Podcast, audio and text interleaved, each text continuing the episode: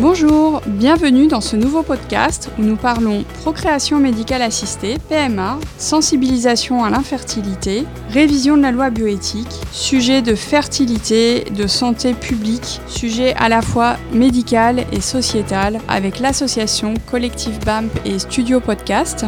Nous accueillons Nadège. Bienvenue. Merci.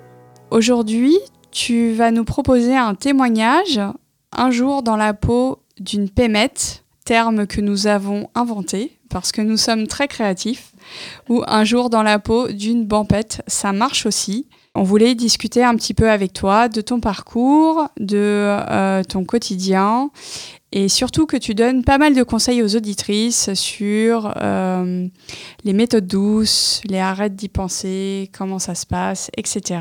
La parole est à toi, Nadège. Eh bien, merci euh, pour le, le, temps que vous m'accordez. Je vais me présenter en trois mots. J'ai 36 ans et je suis en parcours PMA depuis quatre ans. Voilà, c'est juste pour que vous ayez un, une idée de toute l'expérience que je peux avoir dans ce malheureux épisode de, de ma vie. Alors, malheureux, je sais pas en fait, parce que euh, pour parler un peu euh, plus, largement euh, de, de ce qui nous arrive avec mon conjoint, je dirais que ça nous a et ça m'a aussi beaucoup apporté en termes de d'ouverture d'esprit. Et euh, tu parlais des méthodes douces. Bah, c'est vrai que pour moi, c'est un vrai complément en fait dans ce parcours. Donc, je pense que j'ai pu euh, ouvrir mes chakras à un nombre incalculable de méthodes, l'hypnose, euh, le yoga, la l'acupuncture, la kinésiologie, euh, la psychologie, l'ostéopathie, la naturopathie, euh, le magnétisme. Enfin voilà, je. Tu es devenue, tu es devenue une patiente bêta test. Je suis une patiente bêta test et, et en fait le, la conclusion de ça, bah moi qui étais ultra euh, cartésienne en fait. En, en, entamant ce parcours, bah, ça m'a aussi beaucoup apporté euh, de voilà sur mon, mon, caractère, sur euh, d'un point de vue euh, personnel, professionnel, ça m'a ouvert en fait beaucoup l'esprit à voilà tout n'est pas que science. Donc il y a du positif en fait qui ressort de cette de cette expérience parce que c'est une expérience de la vie en fait quand on est confronté à, à la PMA, c'est une difficulté. Évidemment, euh, évidemment qu'il y a du positif. Je reviendrai euh, juste après sur le moins positif ou le moins fun parce que je veux pas du tout minorer euh, la dure expérience de ce parcours PMA. Mais en tout cas, oui, je, je retiendrai que dans ces méthodes, alors je vous encourage toutes à essayer. Et en fait, vous essayez puis vous faites votre choix parce que malheureusement, euh, ça a quand même un certain coût. Euh, ce sont que des méthodes quasiment qui sont pas remboursées. Donc en fait, euh, vous testez et puis vous choisissez euh, celles qui vous font du bien. Donc voilà, moi clairement l'acupuncture, bah, j'ai arrêté. Euh, non pas que je crains les les piqûres, hein, parce qu'on est un peu habitué, mais voilà, m'endormir pendant 20 minutes avec des aiguilles dans le ventre, voilà tout ça pour 60 euros, non, j'ai éliminé en revanche, euh, des cours de yoga. Euh, C'est-à-dire la, ligne de vie que la ligne de vie, parce que c'est comme ça qu'ils appellent ça les, acupuncteurs. Ils mettent des aiguilles en bas de, en bas du ventre, ils dessinent une ligne de vie.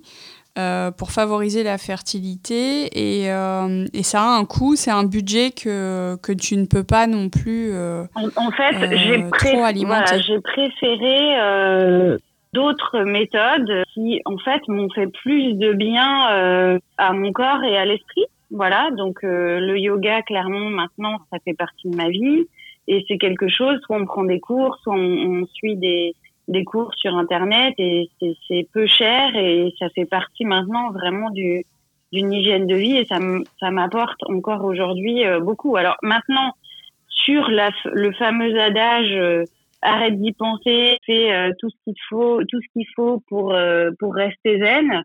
Bon bah clairement c'est impossible euh, d'arrêter d'y penser et donc pour ça j'ai juste pensé à vous décrire une journée type d'une PMS en parcours. bah, une journée type, ça commence à 6 heures du matin parce qu'il faut se dépêcher, sauter dans le métro à 7 heures, pour être à 7h45 euh, à son premier rendez-vous médical pour une petite euh, échographie endochatale, comme j'aime l'appeler. Euh, voilà, donc au moins ça vous donne une, une indication de où se passe l'échographie et c'est vraiment pas du tout agréable de bon matin. On est, est même pas. C'est très invasif. On préfère boire un café à ce moment-là avec un petit croissant. Effectivement, c'est pas c'est pas l'idéal pour démarrer la journée. C'est certain. Euh, 8h30, on sort chez le médecin parce qu'évidemment il a eu du retard parce qu'évidemment il y a eu des autres urgences avant nous. Puis on est content que ils nous prennent quand il y a des urgences, donc on respecte quand il y a du retard.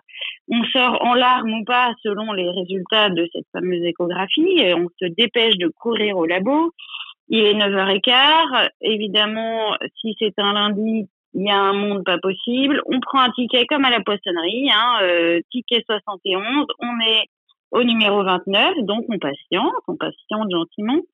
On sort du labo à 9h45, on arrive au boulot à 10h avec des petites réflexions euh, comme quoi il y en a qui ont dû passer une bonne grasse mat ou qui prolongent leur week-end, sympa.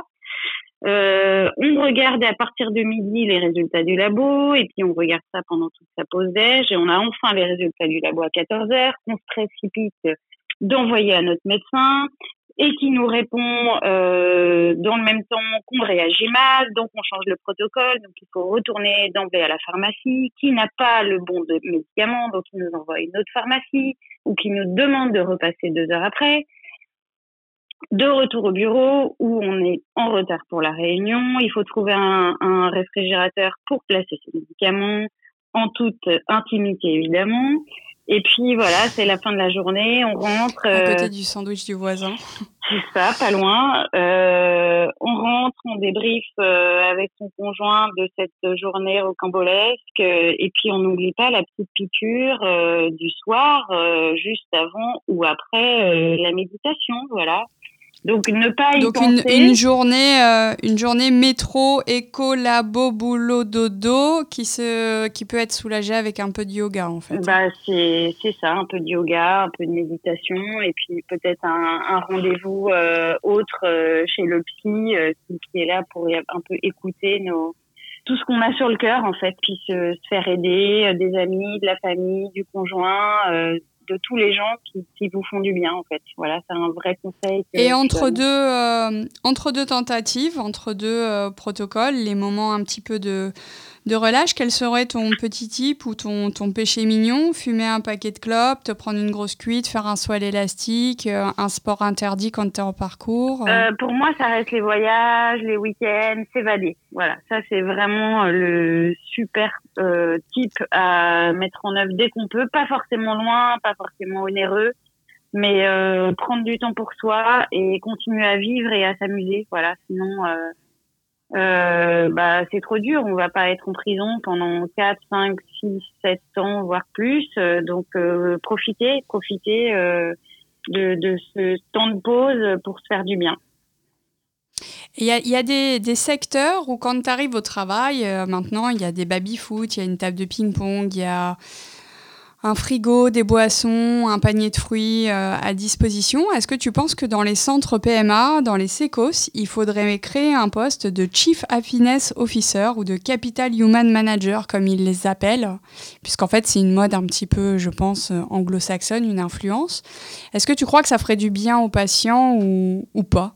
Alors, euh, évidemment que ce serait une brillante idée à, à soumettre la ministre de la Santé, mais je pense que malheureusement, soyons réalistes, euh, il y a plein d'autres euh, euh sources budgétaires qui seront consommées avant ce poste-là, mais de, de, manière plus générale, il est évident que euh, en fait, le capital humain dans ce milieu ultra médical, il est très important et même d'un centre à un autre ou d'un médecin à un autre, euh, même l'accueil la, de la secrétaire en fait qui peut être plus ou moins violent euh, en fonction de la connaissance qu'elle a de ce parcours.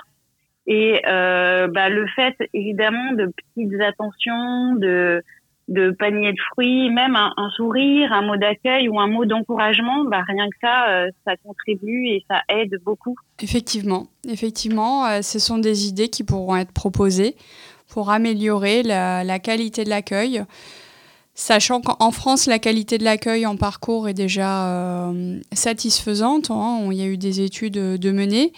Mais un petit plus, le petit plus qui fait la différence, le petit sourire, c'est déjà bien. les petits mots d'attention, ça aussi.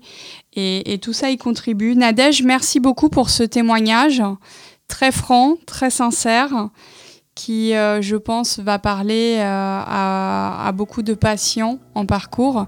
Merci d'avoir parlé pour le collectif BAMP et à bientôt pour un prochain épisode. Merci et bon courage à toutes et tous.